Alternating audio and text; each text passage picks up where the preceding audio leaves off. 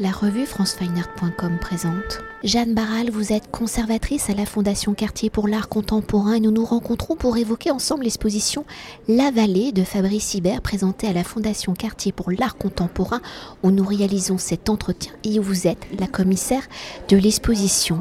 Alors réunissant une soixantaine de toiles dont près de 20 œuvres ont été produites spécialement pour l'exposition, La Vallée est au croisement de plusieurs pensées et disciplines. Elle est au carrefour des connaissances, des hypothèses impulsées par le paysage où Fabrice Hibert, en artiste semeur, entrepreneur, pédagogue, poète, a pensé et conçu l'exposition La Vallée comme une école, comme un lieu d'apprentissage et d'expérimentation.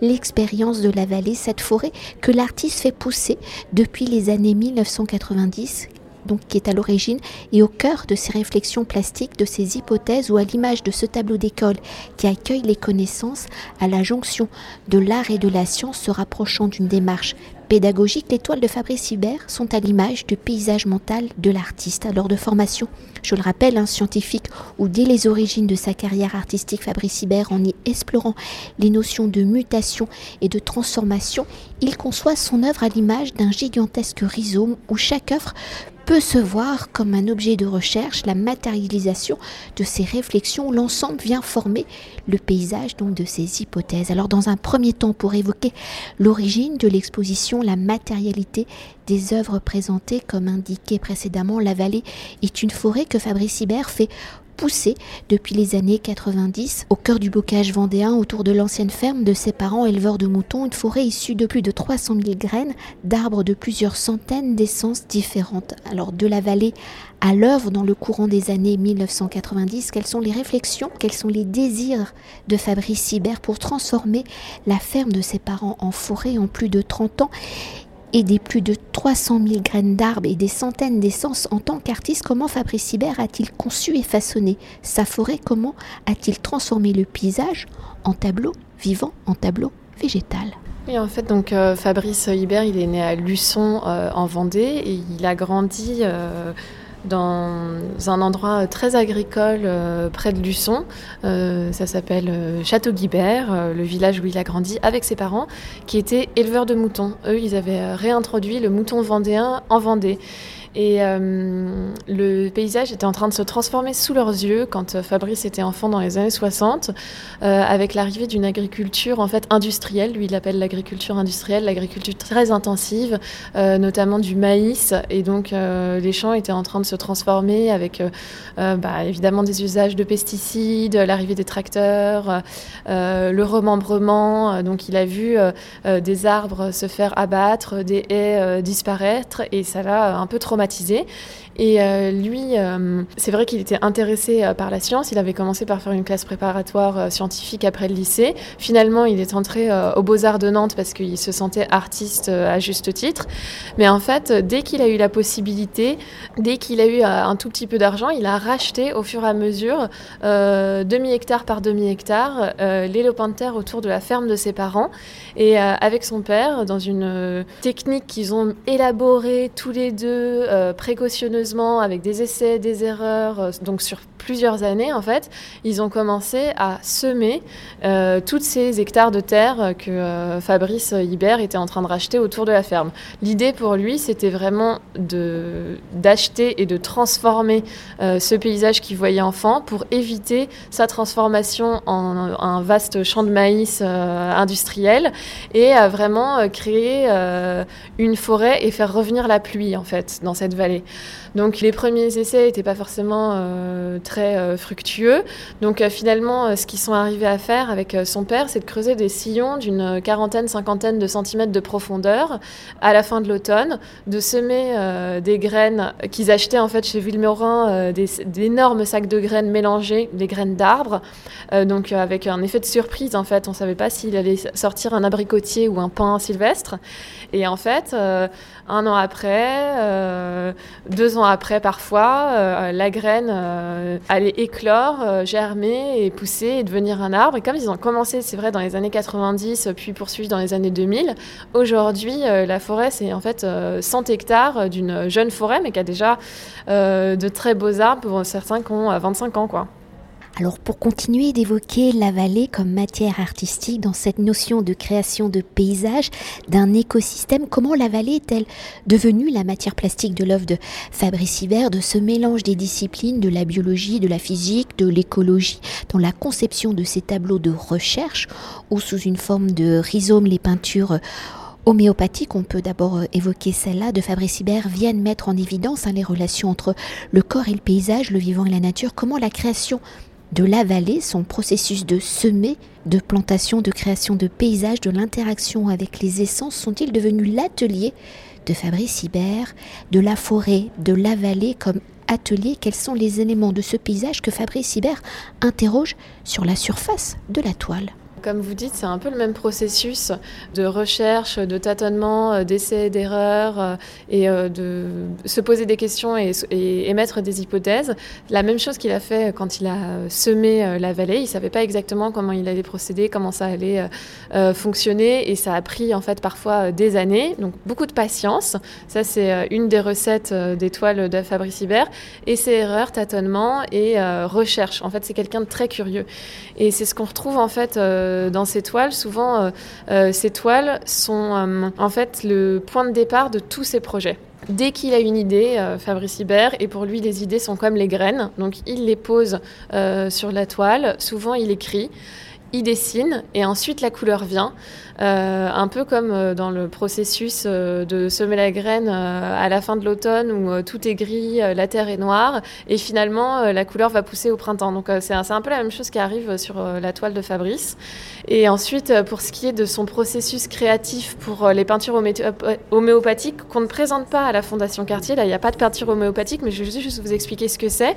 C'est des peintures un peu particulières qui viennent résumer une année. Donc en fait, elles présentent d'autres peintures, d'autres projets. Euh, parfois par des feuilles euh, de papier marouflé euh, ou parfois par des collages, des dessins. Et ensuite, elles sont figées par la résine pour être comme en fait un, instantané de ce qui s'est passé ces 6 ou 12 derniers mois.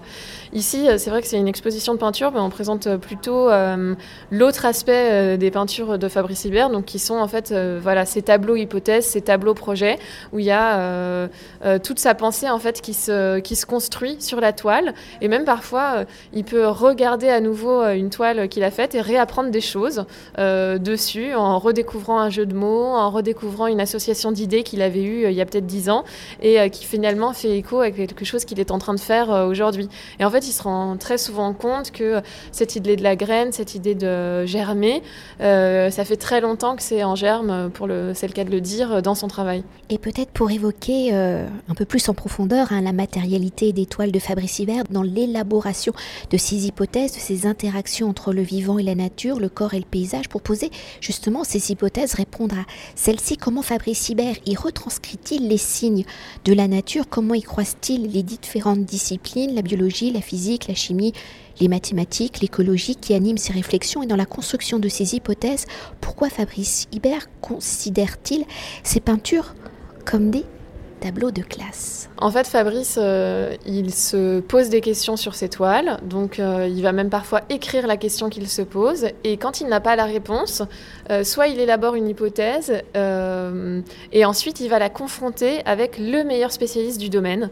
Donc il est toujours en lien avec, voilà, là il citait pendant son petit discours les gens qui ont collaboré au, catalogue, donc Emmanuel Ecocha, le philosophe, Bruce Albert, anthropologue, Olivier Schwartz, qui est virologue à l'Institut Pasteur, en fait, il, va chercher la connaissance auprès des chercheurs, auprès des scientifiques.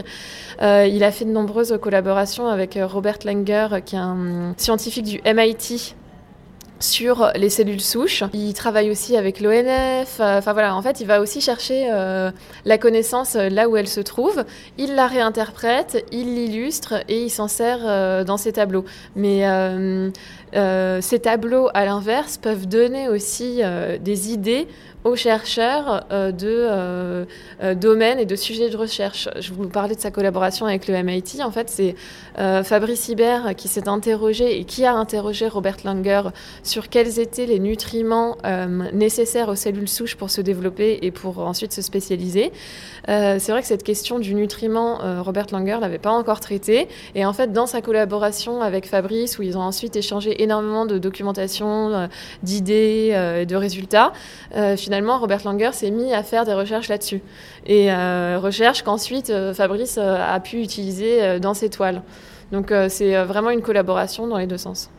Et avant de poursuivre et d'évoquer vraiment le thème de l'école, hein, de la salle de classe, est-ce qu'on pourrait s'attarder sur ces tableaux biographiques, autobiographiques, qui sont aussi en fait bah, des récits euh, de toute une vie euh, mise en signe sur une toile. Oui, alors là, à la Fondation Cartier, on présente trois paysages biographiques.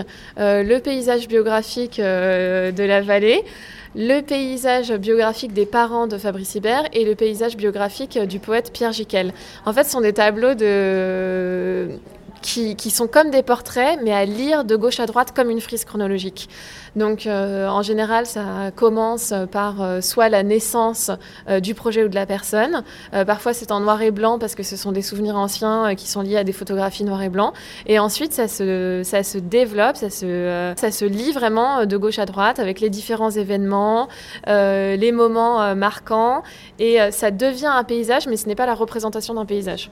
Et pour continuer sur la notion euh, des peintures comme des tableaux de classe, hein, pour venir au fil de mes questions, l'exposition a été conçue et pensée par Fabrice Hibert comme une école ouverte où toutes les hypothèses dans sa pratique plastique, quelle y est la dimension, la place de l'enseignement, de la transmission justement dans l'œuvre de Fabrice Hibert. Hein, euh, il l'a évoqué, elle est importante et comment ces dimensions se retranscrivent-elles dans les sujets, la matérialité des œuvres de Fabrice Hibert? Bah, en fait, la transmission, elle est au cœur de son travail depuis euh, pas mal d'années. Euh, en 1997, il a représenté la France à la Biennale de Venise. Le terme de pavillon, donc parce qu'il devait euh, utiliser, enfin, il était invité dans le pavillon français de la Biennale de Venise pour l'investir. Le terme de pavillon lui a fait penser au pavillon d'une oreille, et de là a découlé tout son projet, qui était en fait un projet de euh, création d'émissions de télévision. Donc en fait, le pavillon français de la Biennale de Venise est devenu un studio d'enregistrement d'émissions de télévision. Donc euh, les années 90, la télévision était vraiment toute puissante. Donc il a repris les formats talk show, jeux, euh, enfin les, types de JT, les types d'émissions de, télévision qu'on avait l'habitude de voir. Et il a invité des chercheurs, des penseurs, des gens qu'il admire à participer à ces émissions émission euh, qui était tournée. Il y avait toute une équipe de cadreurs, donc euh, le sous-titre c'était la danse des cadreurs. Euh, et en fait, l'idée c'était vraiment de créer de, la connaissance, quoi. Et donc ça fait très longtemps qu'il est dans cette idée de partage. pour lui, le tableau, c'est une source d'apprentissage. pour lui, c'est très important qu'on puisse s'asseoir et prendre le temps de lire le tableau, de lire ses images, mais de lire aussi les mots qui sont écrits, euh, et de s'en servir vraiment comme base pour une discussion et euh, un apprentissage. Lui-même le fait sur ses propres tableaux, il le fait sur les tableaux euh, des autres. il espère pouvoir offrir au public en fait la possibilité d'apprendre en lisant tous ces tableaux.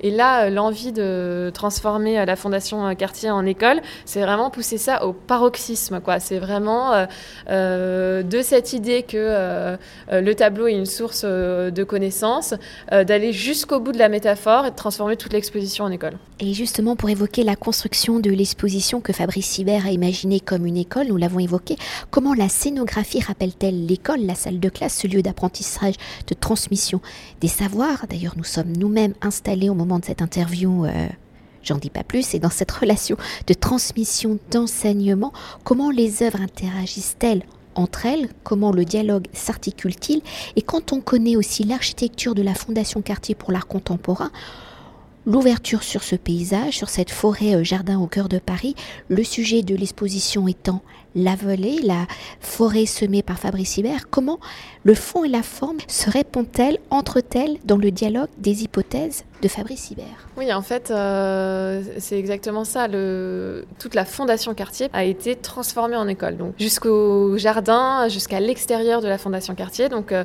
euh, dorénavant, pendant l'exposition de Fabrice Hibert, La Vallée, on entre dans la fondation en traversant un préau. Un préau qui a été créé par Fabrice Hibert et qui reprend en fait l'architecture de sa bergerie en Vendée, parce qu'il élève encore des moutons. Donc le préau qui est une référence directe euh, à la cour de récréation euh, scolaire. Et ensuite, tous les espaces, normalement il y a quatre espaces dans la Fondation Quartier, donc euh, deux salles au rez-de-chaussée et deux salles au sous-sol, ont été transformés en 18 salles de classe. donc des espaces plus ou moins grands, fermés par des portes, avec des fenêtres pour qu'on puisse jeter un coup d'œil si on est proviseur pour vérifier qu'il n'y a pas de bruit à l'intérieur. Du mobilier scolaire qui a été vraiment sourcé auprès d'un fournisseur euh, de mobilier scolaire. Euh, donc il y a des bancs, des tables, euh, des chaises. et vraiment, on a la sensation tout de suite d'être dans une école. Mais c'est pas juste un décor. L'idée, c'est vraiment que les visiteurs puissent s'asseoir et, que l'école en fait soit activée, que ce soit pas juste une scénographie. Donc je peux vous expliquer un peu comment euh, l'exposition va être activée. Il y a un gros programme pédagogique qui fait partie de l'exposition, c'est-à-dire que c'est pas euh, en plus de l'exposition, c'est vraiment constitutif du projet de Fabrice Hibert. Donc il y a 15 classes qui sont en résidence à, dans cette exposition tout au cours de l'année, qui ont déjà commencé à rencontrer Fabrice Hibert en Vendée. Euh, ces 15 classes, c'est 8 classes euh, de Vendée et 7 classes euh, de région parisienne, de différents niveaux, mais ça touche en fait des écoles primaires et des lycées agricoles. Et euh, toutes ces classes sont jumelées entre elles. Donc euh, le CE1 de Vincennes est jumelé avec le CE1 de Mareuil euh, et le lycée pro de Lisson-Pétré est, jumelé avec l'école du Breuil qui est un lycée agricole dans le bois de Vincennes. Donc euh, euh, ça va être très vivant pour eux. Ils ont déjà commencé à travailler sur euh, les sujets qui intéressent Fabrice Hibert. Ils ont déjà commencé à le rencontrer. les Parisiens vont partir en classe verte en Vendée et les Vendéens vont venir voir l'exposition à Paris. Ils ont des jours réservés pour visiter l'exposition quand elle est fermée au public tous les lundis. Donc vraiment, c'est eux qui vont activer l'exposition au long cours pendant toute l'année. Et en fait, avec leurs professeurs, on travaille sur adapter leur programme scolaire en se basant sur les œuvres de Fabrice Hibert. Donc en fait, euh, pour euh, aborder euh, des questions par exemple de SVT ou de biologie, on va parler de l'homme de terre qui est une sculpture qui est présentée au rez-de-chaussée. pour parler de ce que c'est qu'une migration, on va regarder un tableau qui s'appelle Mur route où voilà, il y a une mer infranchissable par une espèce de d'énorme route qui est devenue un mur et qui empêche de passer euh, vers, euh, vers la prairie toute verte qu'on a envie d'atteindre. En fait, euh, tous les enjeux ont été réanalysés pour permettre aux professeurs et aux instituteurs de vraiment s'emparer de l'exposition et en fait que ce soit le, point de départ pour aborder leur programme. C'est-à-dire que c'est pas du tout que des enseignants en art plastique qui suivent le projet. nous, on travaille avec des enseignants en bio, en philo, en mathématiques. Donc ça, va venir vraiment euh, transformer leur année et leur apprentissage, en fait. Voilà, c'est ça l'idée. Euh, donc ça, c'est un des aspects. Et euh, une autre façon d'activer l'exposition en tant qu'école, c'est aussi par le programme de podcast Les Voix de la Vallée qu'on met en place toutes les semaines. donc le jeudi de 19h à 20h, il y a deux spécialistes d'un des domaines qui intéressent Fabrice Hibert qui vont se rencontrer et qui vont discuter devant une toile de Fabrice Hibert qui est choisie parce qu'elle rassemble des questions qui touchent leur discipline en fait. Donc on va avoir par exemple un philosophe et une astrophysicienne. Ça c'est le premier rendez-vous euh, ce jeudi 8 euh, décembre. Donc c'est Emmanuel Eketchak qui rencontre Fatoumata Kebe sur euh, les déchets dans l'espace. On va avoir aussi Guy Savoie, le chef, qui va venir discuter avec Fabrice Hibert sur comment nourrir les hommes, parce que Fabrice Hibert a aussi une petite activité de production de légumes à Mareuil, là où il habite en Vendée. On va avoir le philosophe trans Prolbé Preciado qui va rencontrer une athlète en e-sport sur le corps bionique et les mutations, donc qui sont des, questions qui traversent le travail de Fabrice Hibert. On a aussi l'ingénieur forestier Ernst Zurcher euh, qui va rencontrer Marie Dariussec euh, sur euh, la vie dans les forêts. voilà, tous les jeudis, ça va vivre comme ça et ça va donner lieu à un podcast qui sera téléchargeable et qu'on pourra écouter. ça s'appelle Les Voix de la Vallée. Et il y a, en fait, il y a une quantité en fait de choses qui va se passer tous les jours, des cours des médiateurs, les petites vidéos à scanner que Fabrice Hibert a faites sur chacune de ses œuvres. Voilà, c'est très riche, ça va être très riche. Merci beaucoup. Merci à vous. Cet entretien a été réalisé par franceweiner.com.